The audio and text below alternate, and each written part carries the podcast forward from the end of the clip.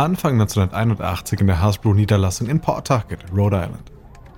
Zwei Männer warten nervös vor dem Auditorium der Firma.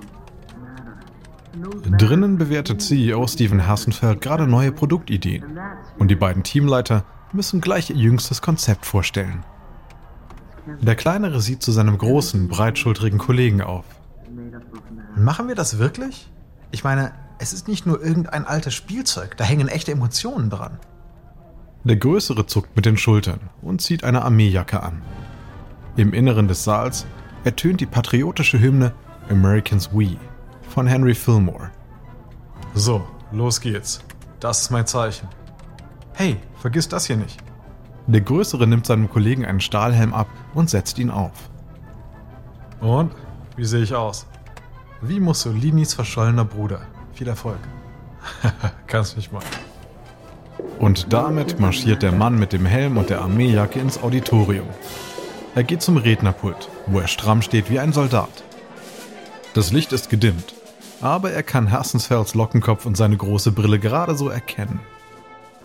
Er salutiert vor dem Geschäftsführer und beginnt mit seiner Präsentation. Kommandant, der Feind hat uns umzingelt, aber wir werden uns nie ergeben. Wir werden kämpfen. Aber wenn wir den Krieg gewinnen wollen, Kommandant, brauchen wir einen Helden. Einen echten amerikanischen Helden. Wir brauchen GI Joe. Nach diesem theatralischen Auftakt übergibt er das Wort seinen Kollegen, die dann erklären, warum das Unternehmen GI Joe zurückbringen sollte. Joe ist bereits seit 1978 nicht mehr im Dienst, nachdem seine Popularität als Superheld gelitten hatte. Seitdem hat der Spielzeughersteller Kenner aus Ohio fast den gesamten Actionfigurenmarkt mit Star Wars erobert. Doch das Hasbro-Team plant seinen Gegenschlag. Ronald Reagan ist gerade US-Präsident geworden und Patriotismus ist wieder angesagt. Außerdem kommt 1982 kein neuer Star Wars-Film heraus. Das ist also die Chance anzugreifen, bevor das Star Wars-Fieber wieder ausbricht. Das Team wappnet sich für die Reaktion ihres CEOs. Herstenfeld hält sich bei diesen Terminen in der Regel nicht zurück. Und heute macht er keine Ausnahme. Das, das bekommt keine Freigabe. Sie haben überhaupt keinen Aufhänger. Star Wars hat einen Aufhänger, hat einen Film. Die Idee hier bekommt zwei von zehn. Autsch. Bei Hassenfeld ist alles unter einer Acht nicht akzeptabel. Einer der Teamleiter springt auf. Nein, nein, nein. Nein, nein, nein. Ständig verlangen Sie Wachstum und dann schmettern Sie jede Idee ab, die wir haben. Wenn das so weitergeht, kündige ich. Hassenfeld lehnt sich zurück. Er ist zwiegespalten. Denn G.I. Joe hat eigentlich einen besonderen Platz in seinem Herzen. Sein Vater hat geholfen, die bahnbrechende Actionfigur einzuführen. Aber Hassenfeld will sich nicht von Sentimentalitäten leiten lassen. Schön. Sie haben zwei Wochen, mir eine Präsentation vorzubereiten, die meine Zeit auch wert ist. Das Team ist überrascht über die erteilte Galgenfrist. Aber jetzt ist der Druck wirklich groß. Es bleiben nur noch zwei Wochen, um GI Joe zu retten.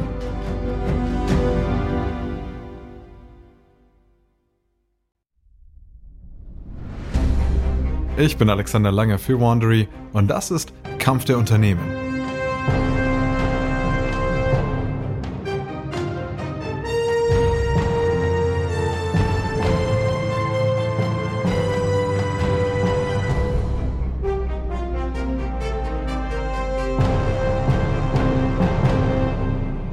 Der letzten Folge wurde Mattel dabei erwischt, seine Finanzen frisiert zu haben. Und Hasbro musste kämpfen, um die 70er überhaupt zu überleben.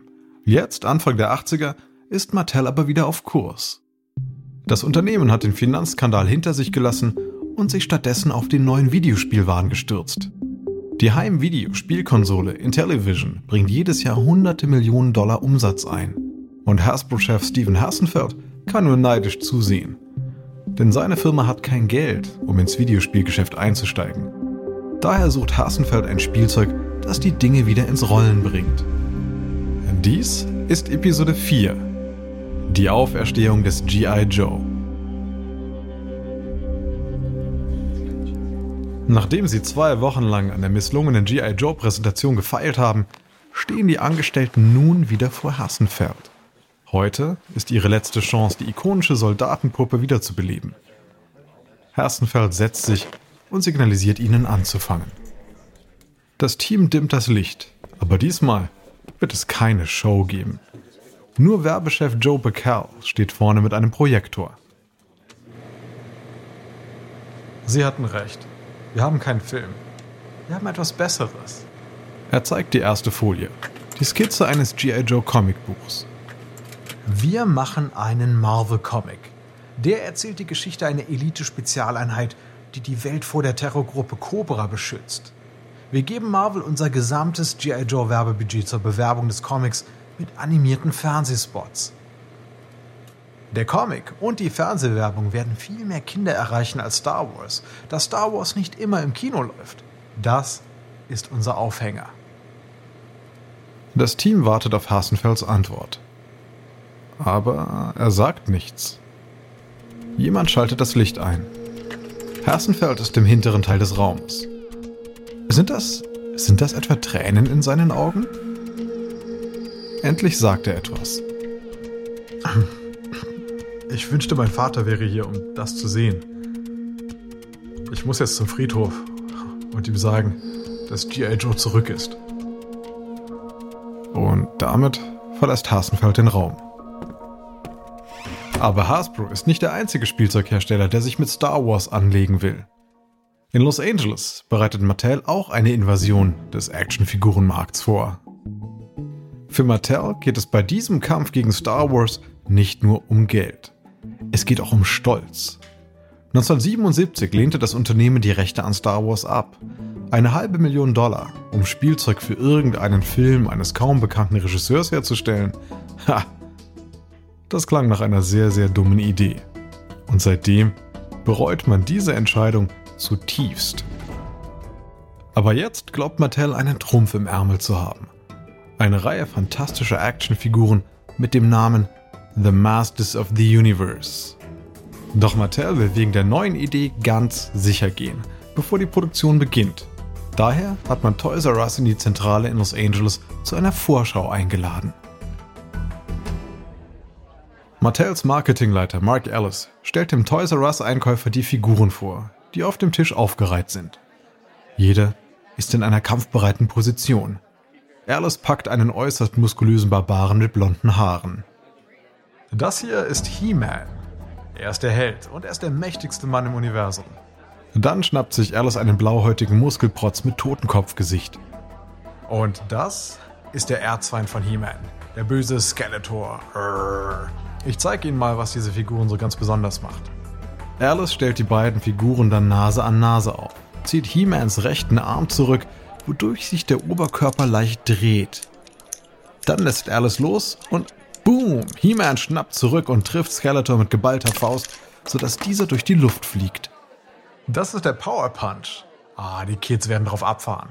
Dann reicht Alice dem Einkäufer ein Comic im Taschenformat, der vor zwei Wochen noch gar nicht existierte.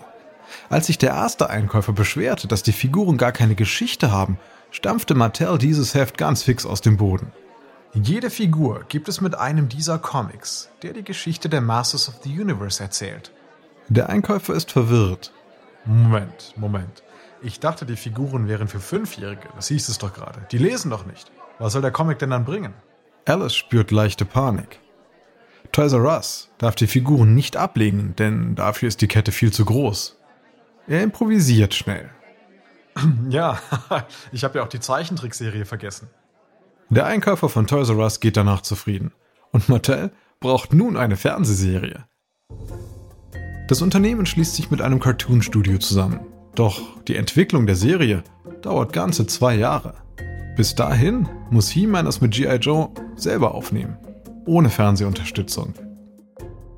Anfang 1982 kommen dann die Actionfiguren von Hasbro und Mattel in die Läden und beide Produktlinien verkaufen sich schnell. Die Figuren von Mattel setzen in diesem Jahr fast 40 Millionen Dollar um, doppelt so viel wie erwartet. Aber Hasbros G.I. Joe hat trotzdem die Nase vorn. Dank des dazugehörigen Marvel Comics bringt er es auf 50 Millionen Dollar Umsatz. Aber dann startet im September 1983 die He-Man Zeichentrickserie von Mattel.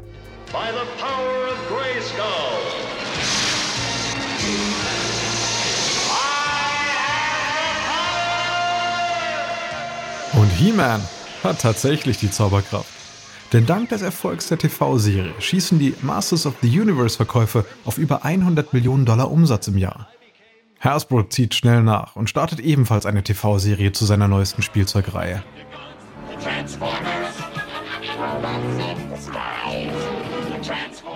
Doch während die beiden Spielzeuggiganten um die Gunst der Kinder buhlen, gerät Mattel ins Schleudern. Denn der Videospieltraum ist für Mattel zum Albtraum geworden. Anfang der 80er ist die Videospielblase in den USA geplatzt. Übermütige Einzelhändler haben Videospiele massiv reduziert und mehr bestellt, als die Verbraucher überhaupt wollten. Und seitdem sind die Verkaufszahlen für Videospiele im freien Fall. Die Branche, die zuvor 3 Milliarden Dollar im Jahr generierte, schrumpft auf vergleichsweise mickrige 100 Millionen Dollar. Und der Crash treibt fast jedes Videospielunternehmen an den Rand des Ruins.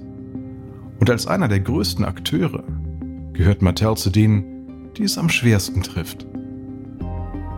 1983 beschert das Videospielgeschäft dem Unternehmen einen Verlust von mehr als 400 Millionen Dollar und treibt Mattel damit fast in die Insolvenz. Doch auch andere Spielzeughersteller verbrennen sich an Videospielen gehörig die Finger.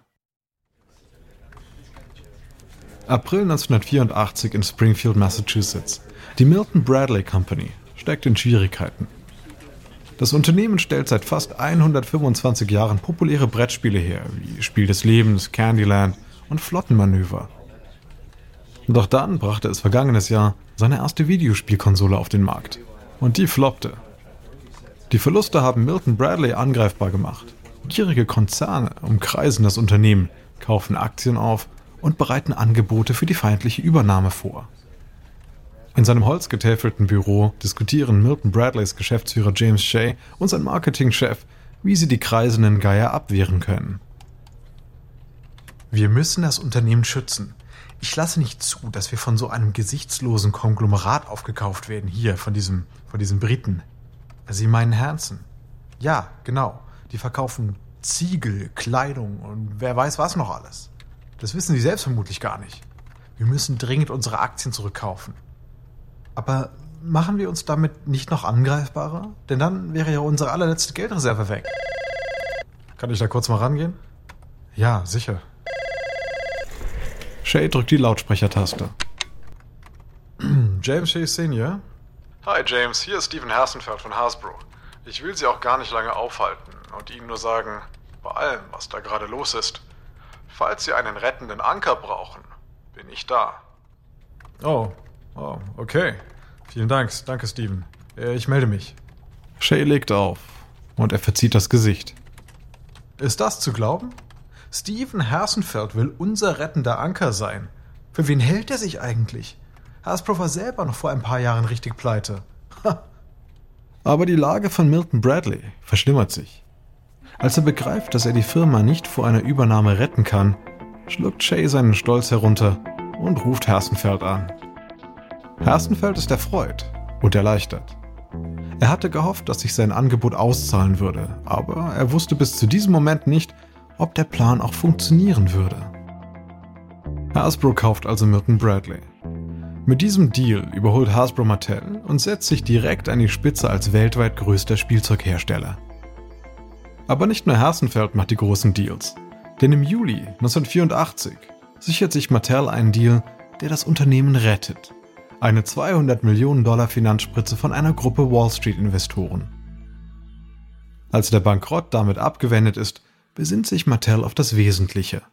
Das Unternehmen entledigt sich seiner Videospiele durch einen rigorosen Ausverkauf und fokussiert sich seitdem wieder auf Spielzeug. Das Gute ist, dass Mattel-Spielwaren bestens laufen. Die Masters of the Universe-Figuren verkaufen sich wie verrückt und Barbie ist größer denn je. Mattel hat das Geschäftsmodell überarbeitet und sie wieder in den Fokus gerückt. Denn statt sich auf den Verkauf von Puppenkleidung zu konzentrieren, veröffentlicht Mattel mehrere Themen-Barbies mit exklusiven Outfits, sodass Mädchen sie alle haben wollen. Deswegen gibt es jetzt verschiedene Barbies. Von der Geschäftsfrau Barbie mit Schulterpolstern bis hin zur hippen Barbie in Blue Jeans und pinkem Wollpulli. Und die Werbung spiegelt die wichtiger werdende Rolle von Frauen am Arbeitsplatz wider. You know it, and so does your little girl.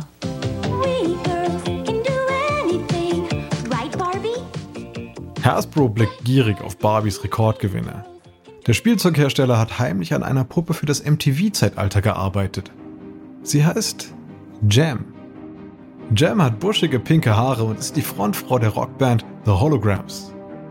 Sie hat sogar ein paar Rivalinnen, nämlich eine Band namens The Misfits. Es ist also die perfekte Geschichte für eine Zeichentrickserie. Hasbro geht fest davon aus, dass Jam bei ihrem Debüt auf der Toy Fair Spielwarenmesse im Februar 1986 Mattel in den Schatten stellen wird. Aber was das Unternehmen nicht ahnt, Mattel weiß bereits von diesem geheimen Plan.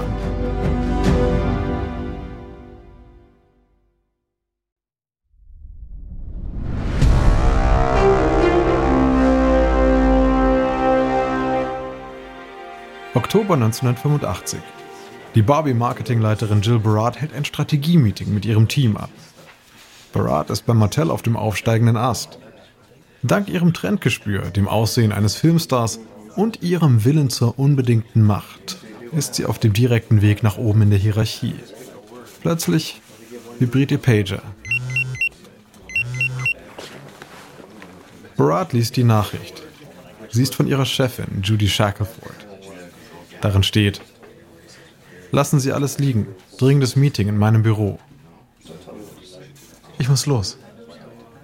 Barat zieht die rosafarbene Jacke ihres Chanel-Kostüms an und geht zu Shacklefords Eckbüro, wo bereits alle anderen Barbie-Teamleiter warten. Shackleford bringt sie schnell auf den neuesten Stand. Also, mir wurde gesteckt, dass Hasbro eine Modepuppe namens Gem auf der Toy Fair vorstellen wird. Eine Rockstar-Puppe. Barat lächelt breit. Wir arbeiten gerade an einer Popstar Barbie. Wenn wir uns richtig beeilen, ist sie bis zur Messe fertig. Ich habe einen Schritt weiter gedacht. Denn die Rockstar Barbie muss vor Gem in die Geschäfte, damit es dann so aussieht, als kopiere Hasbro uns. Der Plan steht und Mattel agiert mit Lichtgeschwindigkeit. Normalerweise braucht es vom Prototypen bis hin zum Verkauf eines Spielzeugs rund 18 Monate. Aber angetrieben von der Bedrohung durch Hasbro schafft es Mattel mit der Popstar Barbie in lediglich fünf Monaten. Im März 1986 kommt die Frontsängerin Barbie mit ihrer Band The Rockers in die Läden, ausgestattet mit voluminösen Haaren, Instrumenten, Mikrofonen und einer riesigen TV-Werbekampagne.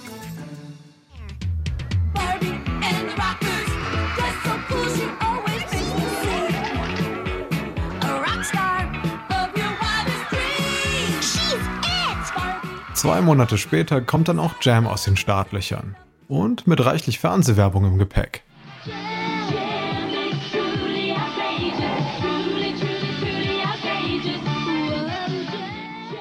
Aber das ist zu wenig und es kommt zu spät.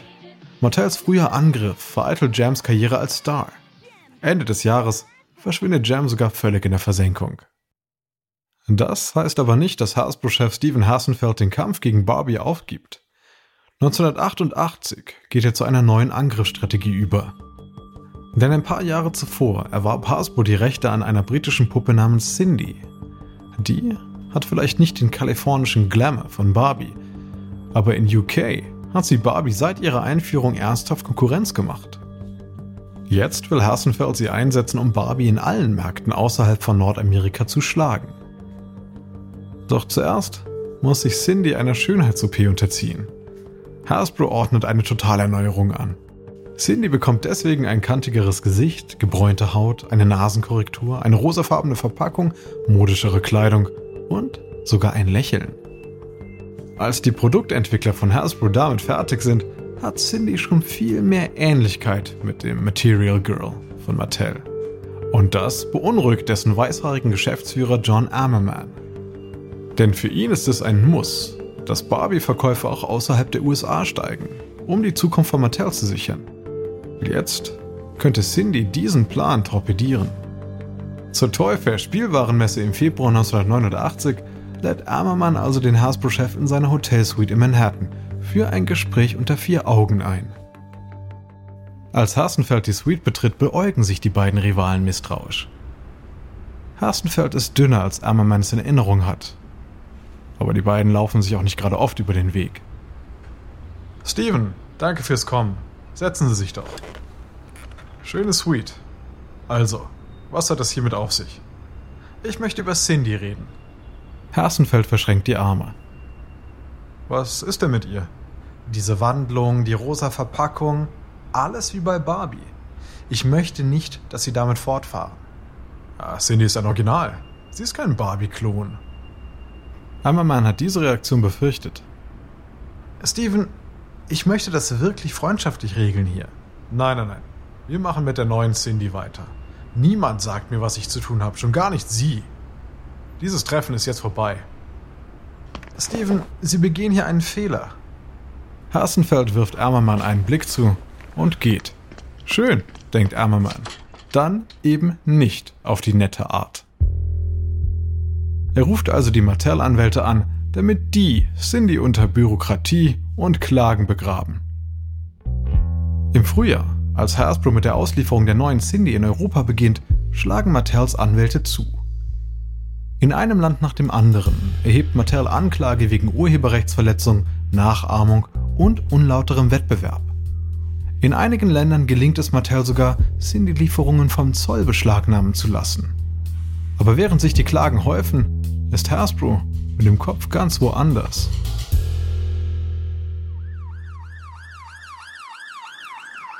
Es ist Mai 1989 und Hersenfeld wird in ein Krankenhaus in New York City gebracht. Der Chef des Fortune 500 US-Unternehmens hat sein Leben lang Angst gehabt, seine Karriere wäre vorbei, wenn bekannt würde, dass er homosexuell ist. Es ist eine Angst, die sich nur verstärkte, als bei ihm HIV diagnostiziert wurde.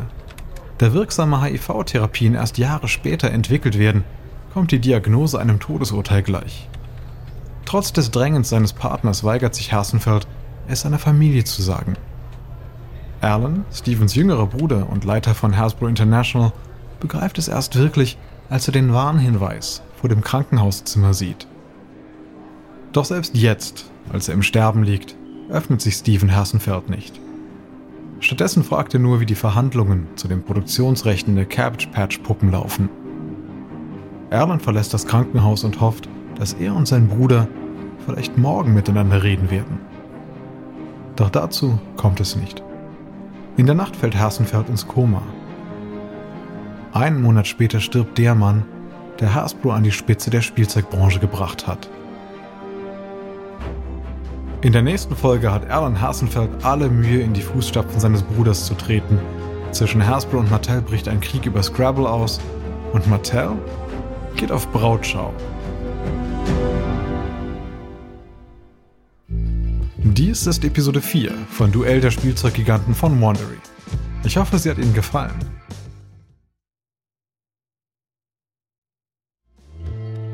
Ein kurzer Hinweis zu den Dialogen, die Sie soeben gehört haben. Wir wissen natürlich nicht genau, was gesprochen wurde. Doch die Dialoge basieren nach bestem Wissen auf unseren Recherchen. Ich bin Ihr Sprecher, Alexander Lange. Tristan Donovan hat diese Geschichte geschrieben.